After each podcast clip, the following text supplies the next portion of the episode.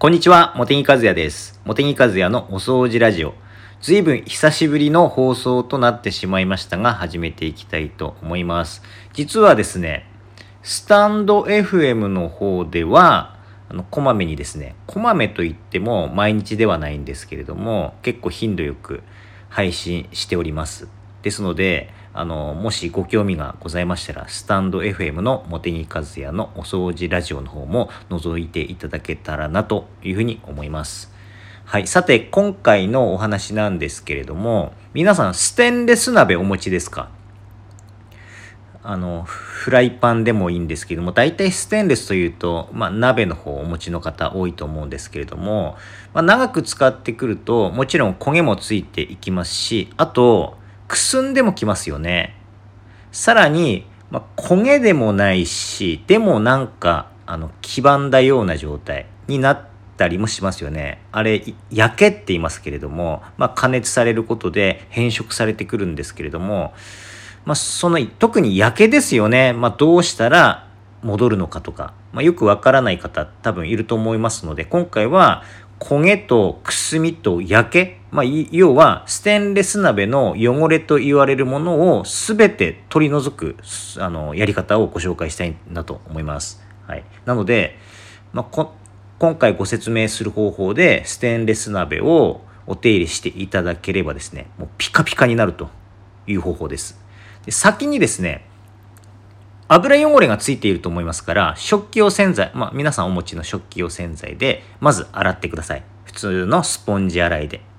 で、それで洗って、しっかり水気を拭き取ります。はい。これで油汚れは落ちていると思います。で、次に焦げを落とすんですけれども、まあ焦げのひどさにもよりますが、まあひどくない場合、もしくは焦げはついていないっていう場合は、あの、ちょっと強めのアルカリ洗剤でいけちゃったりします。まあ、例えばマジックインとか、モテニカズヤシリーズだったらモテニカズヤ、生ハゲ、油汚れ用とか。まあ、そういったので、なあの、いけたりもするんですけれども、まあ、そんな油汚れ用洗剤では、まあ、到底落としきれるようなレベルじゃないぐらい焦げがついている場合は、あの、二つの方法があって、あの、一つは、まず、こすって落とすっていう方法ですね。あともう一つは、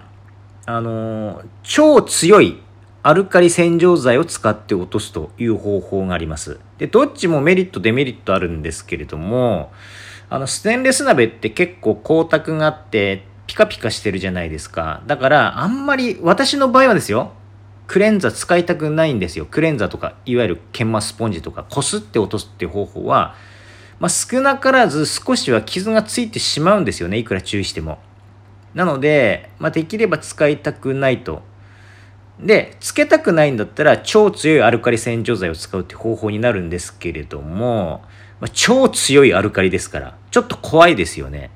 だからメリットとすれば、その超強いアルカリ洗浄剤は楽にこすらず、傷をつけずに落とすことができるということがメリットなんですけれども、危険度が高いので、まあ、そもそも危険な洗剤を使いたくないとか、小さな子供がいるんで危険な洗剤を家に置きたくないっていう方には不向きですね。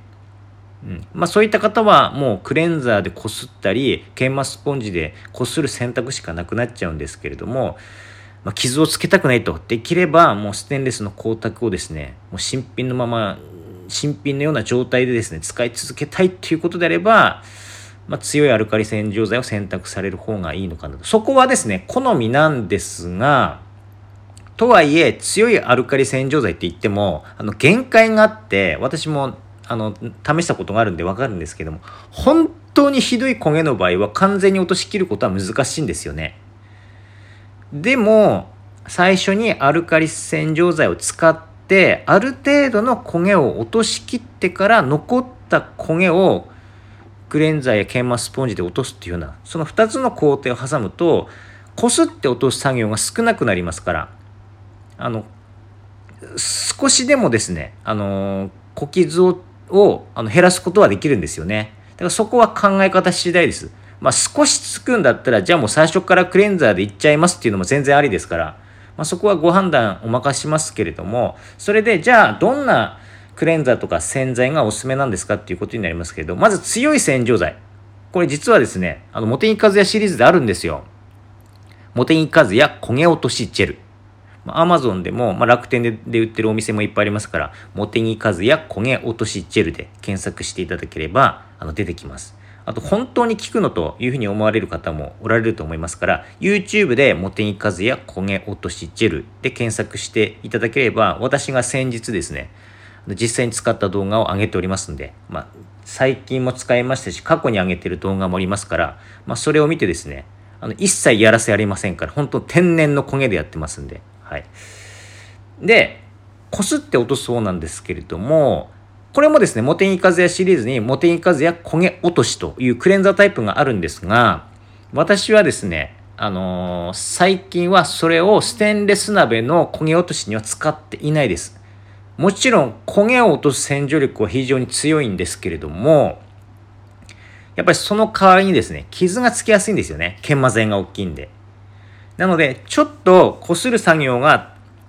大変になっても、研磨剤のサイズが小さい、モテギカズヤシリーズで、モテギカズヤ IHO ってあるんですよ。IH クッキングヒーターの天板の、あの、こびりつき落とす専用のやつがあるんですけども、それをですね、変化球的に鍋の焦げ落としに使っております。はい。そっちの方が傷がつき、つかなかったです。それも実際にですね、試して判断しましたんで。はい。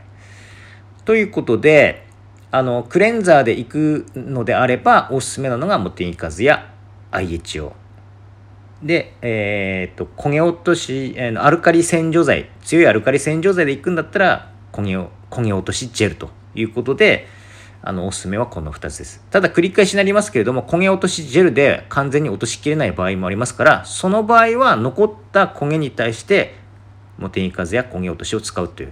2段階でやられるのがいいのかなというふうに思います。で、問題はここからですよ。油汚れ落ちました。焦げも落ちましたということになりますよね。あ、ちなみに、あの、焦げを落とすとき、クレンザーを使うときに、ラップをですね、くるくるくるくる丸めてですね、ラップたわしを手作りしていただいてこすると非常にクレンザー効果的です。これはモテギカズや焦げ落としだけじゃなくて、まあ、一般的なクレンザーも全てクレンザーについては効きが良くなりますから、おすすめです。大きめに作った方が力が入りやすくてこすりやすいです。で、えー、っと、くすみと焼けですね。で、軽度なくすみとか、あとは焼けでもですね、えー、っと、褐色に焼けてるという形じゃなくて、ちょっと虹色になってるような焼けるパターンもありますよね。ステンレス鍋。光が当たるとちょっと虹色のような感じになってると。その程度の焼けと、あとはくすみだったら、クエン酸で戻るんですよ。クエン酸を40倍に薄めて、で、それでですね、えー、吹きかけて、で、まあ、ペーパーでも、えー、クロスでもいいんでの、塗り伸ばしながらですね、様子をしばらく見ると、しばらくといっても1、2分ですね。で、それで戻るんですね。1、2分経っても戻らなかったら、やけが進んでいるという判断になります。くすみだったらまず間違いなく落ちますね。それで次の工程として、もう完全にひどいやけということになりなるじゃないですか。クエン酸でも戻らなかった。で、焼けって基本的には酸で戻るんですよ。ただ酸性度が弱いと進んだ焼けは戻らないんですよね。なので次のステップはもっと強い酸性洗浄剤を使うということになります。はい。で、どんなものがあるのかというとですね、ちょっと気持ち悪いかもしれませんが、トイレの尿石落とし洗浄剤がおすすめなんですよね。まあ、例えばサンポールですね。あとは、モテニカズヤシリーズでいきますと、モテニカズヤトイレ尿石落としジェル。これどっちでもいいです。はい。で、あの、やはりですね、塩酸が主成分で結構強めのものがおすすめですね。なので、えっ、ー、と、トイレのルックだったらちょっと弱いですね。クエン酸よりもちょっと強い程度ですからね。で、私ですね、これも実際にその焼けをですね、モテニカズヤトイレ尿石落としジェルを使って、あの戻した動画をですね、YouTube に上げております。その動画は、最初に茂木数や焦げ落として、焦げを取ってから、えっ、ー、と、残、残った汚れをクレンザータイプの焦げ落としでやって、さらに、えっ、ー、と、最後にですね、焼けを茂木数やトイレ尿石落としジェルで落としているという動画ですので、YouTube に上げてますんで、ぜひ、あの、ご覧になっていただきたいなということです。はい。ということで、今回はこれで終わります。どうもありがとうございました。